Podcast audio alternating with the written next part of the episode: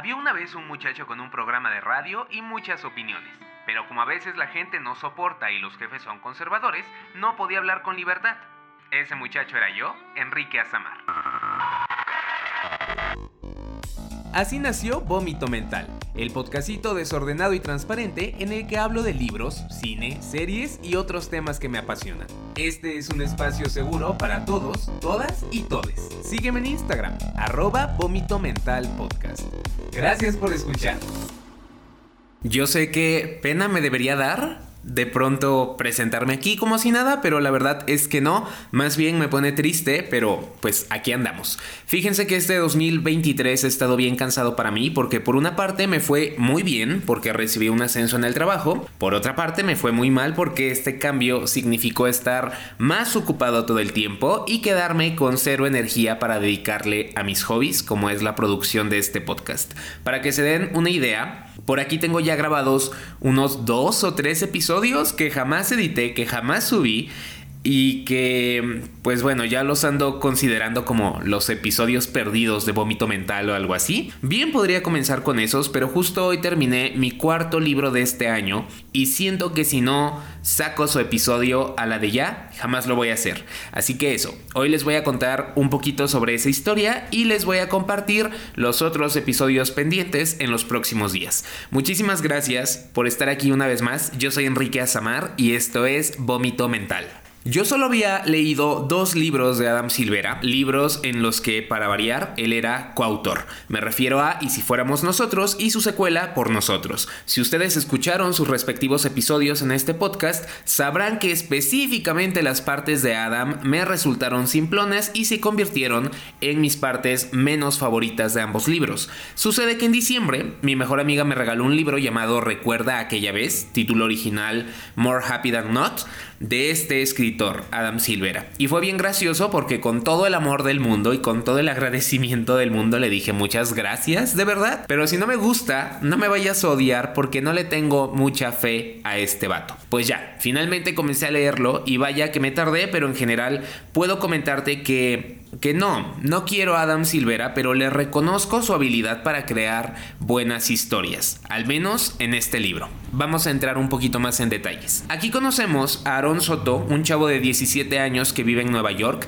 y que tiene una vida muy pesadita, la verdad. Su papá se suicidó meses atrás, su familia está batallando con el tema del dinero, él se encuentra en una relación en la que por alguna razón no se siente cómodo, tiene una relación problemática con su grupo de amigos quienes coquetean muy cañón con el tema de la violencia y hasta con la delincuencia. Y para variar, la cosa se complica cuando conoce a Thomas, un nuevo amigo que le hace cuestionarse muchas, muchas cosas. En el fondo de todo esto tenemos el Instituto Leteo, que es una organización que se dedica a borrar recuerdos de personas con vidas problemáticas para mejorar su calidad de vida. O sea, tipo, tú tuviste un problema súper, súper cañón, puedes ir a este instituto, te resetean el cerebro para que olvides esas partes específicas de tu problema y puedas seguir por la vida como si nada reiniciado. Creo que mi principal tema con esta historia es que en mi opinión su presentación me resultó engañosa. Al inicio miré la portada, leí la contraportada e inmediatamente me hice la idea de que en algún punto de la historia, probablemente al inicio,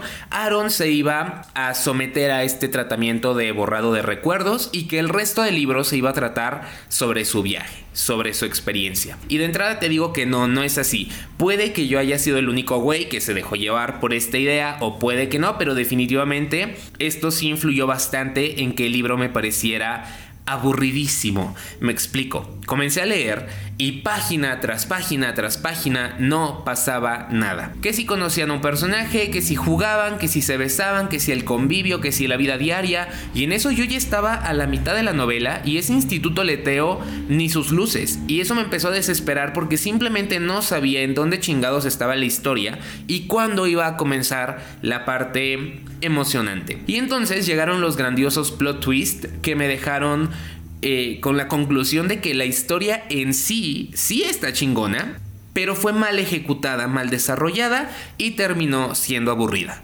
Lo primero que me golpeó fue darme cuenta de que la novela presentaba una metáfora, no tan metáfora, sobre las terapias de conversión, que es un tema muy importante, que vaya, al menos aquí en México fue tema de conversación durante los últimos años. Cuando noté eso, el libro comenzó a atraparme y después de semanas comencé a escuchar esta vocecita en mi cabeza que me pedía seguir leyendo.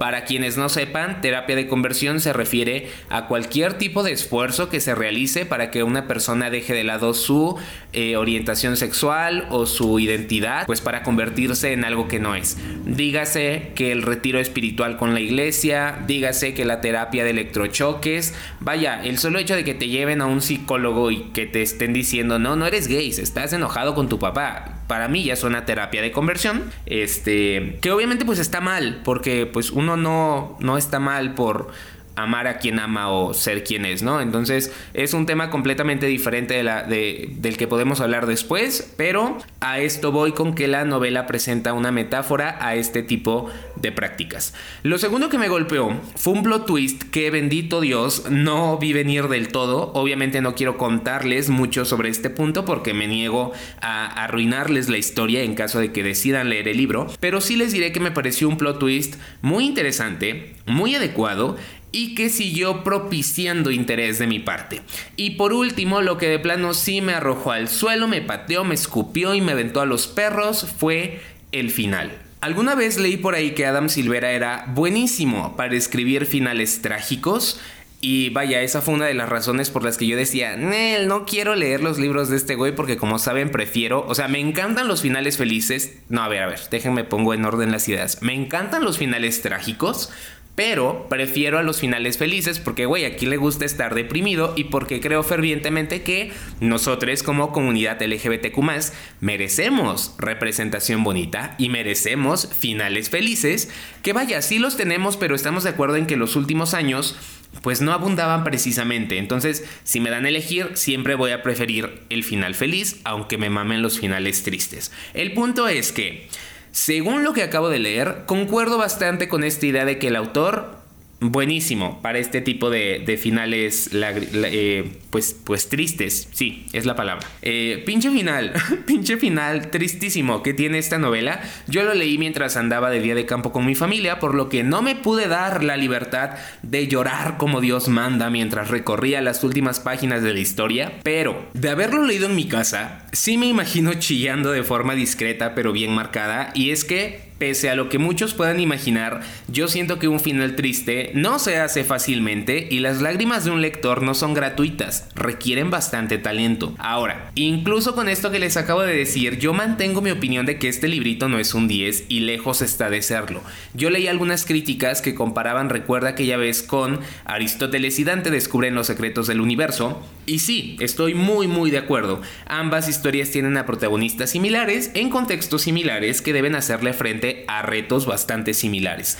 La cosa es que al compararlos me doy cuenta de lo pobre que se queda la forma de escribir de Adam Silvera para mí, en primer lugar, no siento que sea bueno construyendo personajes. En esta novela tenemos a un protagonista y varios, varios personajes secundarios que en su mayoría nada más están ahí de fondo sin aportar algo o desarrollarse correctamente. Y los personajes que sí obtienen el foco se sienten muy planos. Por ejemplo, el protagonista. A lo largo de la historia le pasan muchas, muchas cosas malas, pero me di cuenta que si me agüitaba en alguna parte no es porque yo conecté con el personaje o me interesé genuinamente por él, fue más una cuestión de lástima, en general, que le tendría a cualquier otro personaje que estuviera en esas circunstancias. O sea, no conecté para nada con Aaron Soto. Si bien se nota... Eh, pues cuáles son los personajes más carismáticos, o los buenos, los malos, los grises, la verdad es que todo queda a un nivel muy superficial, muy general. En segundo lugar están los diálogos. No siento que Adam Silvera sea tan bueno escribiendo diálogos porque sí, tiene su chiste, pues para que no termines redactando una novela estilo Wattpad. Acá no tengo tanto que agregar, solo que ciertas conversaciones e interacciones entre los personajes se sintieron muy mm, acartonadas y poco naturales, en mi opinión. Y el tercer punto que creo que va de la mano con el anterior es el tema de la escritura en general. Mantengo lo que he dicho en episodios pasados. Al menos a mí, Enrique Azamar, me resulta muy, muy simplona la forma de escribir de este autor. A veces muy a la John Green wannabe o a veces muy en este intento de escribir como los chavos, pero dejando ver que en realidad quien escribe pues ya es un señor adulto que carece carece de la chispa adecuada. El tipo de señores que le siguen diciendo disco a los antros. O el tipo de señores que está con los chavos y dices cosas así como chispas y todos los chavos se quedan como de, güey, ya nadie dice chispas.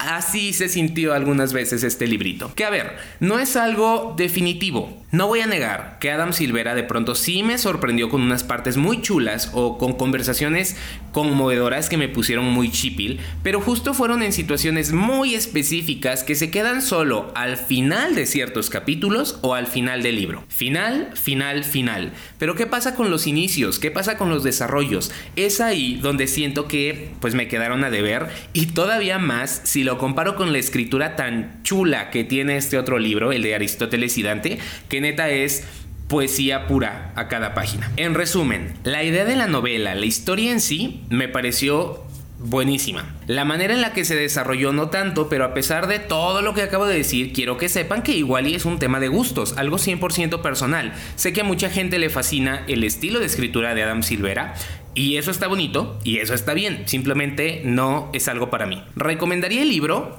No realmente, o sea, y no es un no absoluto, es un no, es un 60% no, 40% sí. ¿Por qué? Porque dejando de lado ese final triste, siento que todos los temas que podemos encontrar en esta historia igual los podemos encontrar mejor desarrollados en otras obras. Si a ti como a mí te maman los finales felices, entonces dale una oportunidad. Está chido el final. Igual eh, hay que comentar esto. Supuestamente HBO adquirió los derechos de esta historia para adaptarla a una serie de televisión y eso en cambio sí me emociona porque básicamente tienen la oportunidad de tomar esta historia que sí me gustó, pero contarla con un lenguaje completamente distinto, lenguaje audiovisual, que puede funcionar mejor para mí. Si es bien adaptada, sí me veo llorando de la misma forma en la que lloré con los episodios de Normal People, por ejemplo. Ahora, también me preocupa el hecho de que ahorita HBO es un desmadre.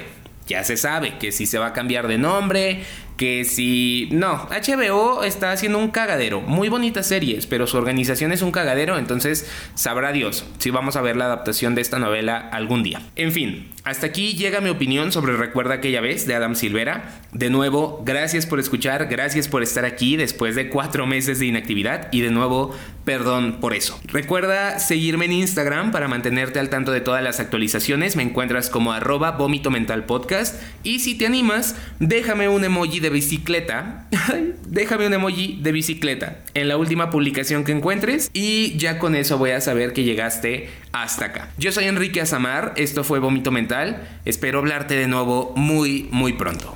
Así termina Vómito Mental. Si te gustó este episodio, no olvides seguirme en Instagram. Me encuentras como arroba vómito mental podcast. Espero tus comentarios. Yo soy Enrique Azamar y te agradezco un montón por escuchar. Hasta la próxima.